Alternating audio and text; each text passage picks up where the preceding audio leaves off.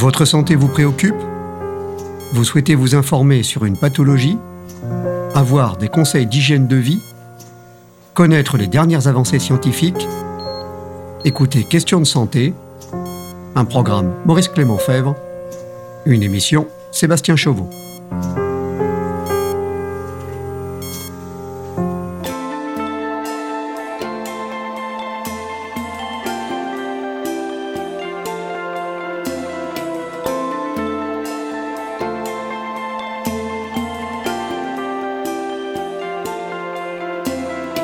C'est la plus fréquente des maladies inflammatoires chroniques intestinales ou MICI.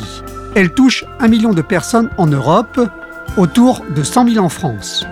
C'est en Europe de l'Ouest et aux États-Unis que l'on observe le plus de gens qui sont atteints de la maladie de Crohn à travers le monde. C'est en Nouvelle-Écosse, au Canada, que l'on observe la plus grande densité de malades avec 309 cas pour 100 000 habitants, quand la densité moyenne de malades se situe à 50 cas pour 100 000 habitants dans le reste du pays. En France, il serait de 5 cas pour 100 000 habitants. Ce serait la région des Hauts-de-France qui serait la plus concernée par la maladie. On entend souvent parler de la maladie de Crohn, mais on ne sait pas toujours la définir. D'autant plus qu'elle se confond avec une autre maladie du même genre, la rectocolite hémorragique. Ce qui caractérise la maladie de Crohn, c'est qu'elle se manifeste par des poussées inflammatoires, que l'on appelle aussi phase d'activité, qu'elle atteint en principe les sujets jeunes, que ces symptômes sont normalement digestifs. Or, tous ces tableaux peuvent parfois être modifiés. La maladie peut atteindre des individus d'âge avancé et les signes être multiples. Comment vit-on avec la maladie de Crohn? C'est la question de cet épisode.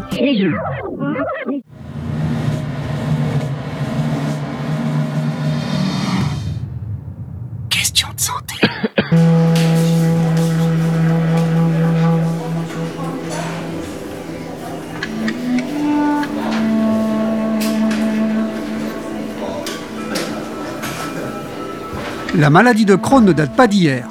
Elle a été décrite pour la première fois en 1932 par un médecin américain, le docteur Beryl B. Crohn. La maladie de Crohn est semblable à la colite ulcéreuse, une autre pathologie de l'intestin.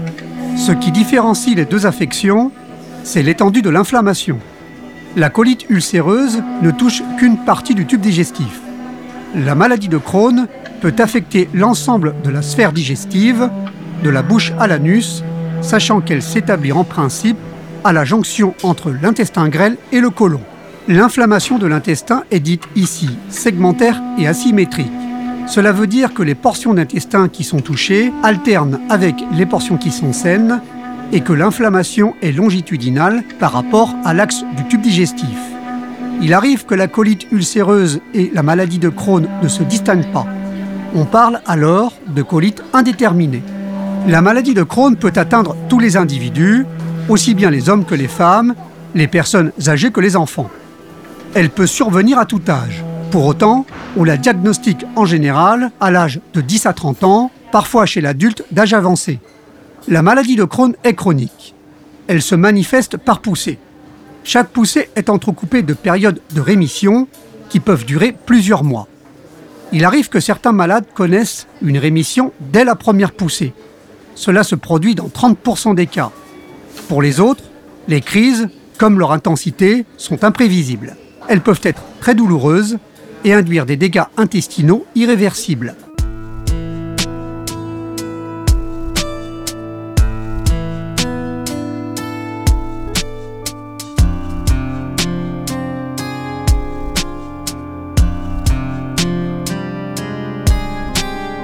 On ne connaît pas vraiment les causes de la maladie de Crohn.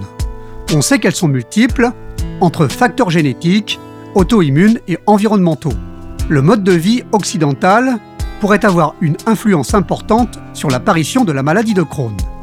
La consommation d'antibiotiques pourrait aussi en être une raison. Être fumeur augmenterait le risque de contracter la maladie de Crohn, tout comme être sédentaire. Certains avancent que l'alimentation, riche en mauvais gras, en sucre et en viande, serait un facteur déclenchant de la maladie de Crohn.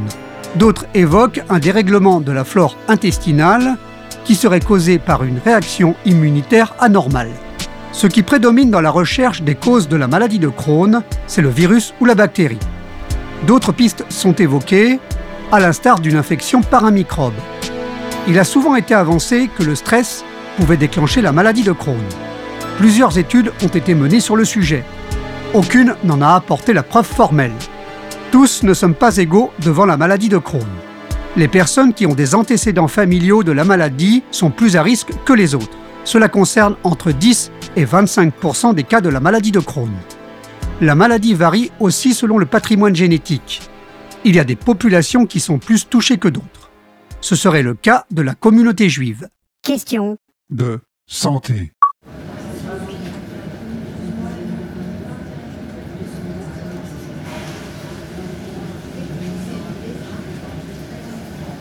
La maladie de Crohn est présente toute la vie. Les signes sont aussi divers que multiples.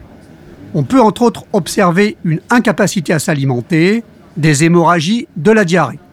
Tous ces signes peuvent être si intenses qu'ils peuvent conduire à une hospitalisation. Les conséquences diffèrent selon les symptômes et les individus. La maladie de Crohn peut causer un épaississement de la paroi du tube digestif qui peut entraîner son blocage partiel ou total.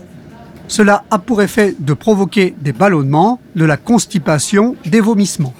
La maladie de Crohn provoque aussi des ulcères du tube digestif, des plaies autour de l'anus, comme des fistules ou des fissures profondes ou des abcès chroniques, et plus rarement des hémorragies. Il n'est pas rare de remarquer de la dénutrition chez les gens qui sont atteints de la maladie de Crohn. D'une part, les malades ont tendance à moins manger à cause des douleurs.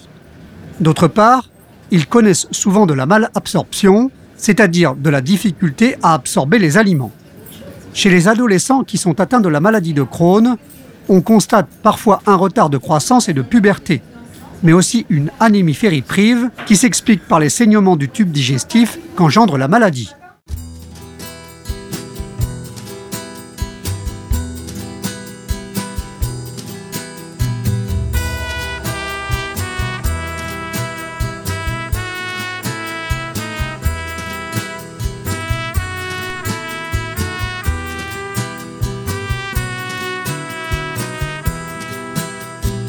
C'est le plus souvent au cours des poussées que l'on diagnostique la maladie de Crohn. En dehors du bilan clinique, la recherche de la maladie se fait au travers d'examens complémentaires, comme les prises de sang, pour connaître les effets de la maladie sur les reins, le foie ou encore l'équilibre nutritionnel. Mais c'est surtout à des examens visuels que se remettent les médecins pour diagnostiquer la maladie de Crohn, notamment à l'endoscopie, la coloscopie, la biopsie digestive, l'IRM et le scanner il faut souvent réunir plusieurs compétences médicales pour établir le diagnostic de la maladie de Crohn. On l'a dit, la maladie de Crohn est chronique. Cela veut dire qu'elle peut sévir tout au long de la vie de ceux qui en sont atteints. Il n'y a pour l'instant aucun remède curatif pour soigner cette maladie. Il n'y a que des traitements pour faire passer les crises et dans 80% des cas, la chirurgie pour limiter les complications digestives. Au-delà de 10 ans d'évolution de la maladie de Crohn, le risque de cancer colorectal des gens qui sont touchés augmente de 10% par rapport au reste de la population. La seule règle qui vaille pour limiter les poussées de la maladie de Crohn est la vigilance et la bonne hygiène de vie, particulièrement l'arrêt du tabac et l'éviction au stress. En période de rémission, les gens qui sont atteints de la maladie de Crohn ne sont pas soumis à un régime alimentaire strict. Il n'y a que durant les poussées qu'ils doivent veiller à leur alimentation en évitant les fruits et les légumes, le lait, la viande, le sorbitol et les édulcorants. Lorsque les poussées sont sévères, qu'elles entraînent de la dénutrition, on peut avoir recours à l'alimentation assistée. D'une manière générale, les personnes qui souffrent de la maladie de Crohn bénéficient d'une excellente qualité de vie. Ils sont cependant tenus à un suivi médical toute leur vie. On se retrouve prochainement pour un nouveau numéro de Questions de santé.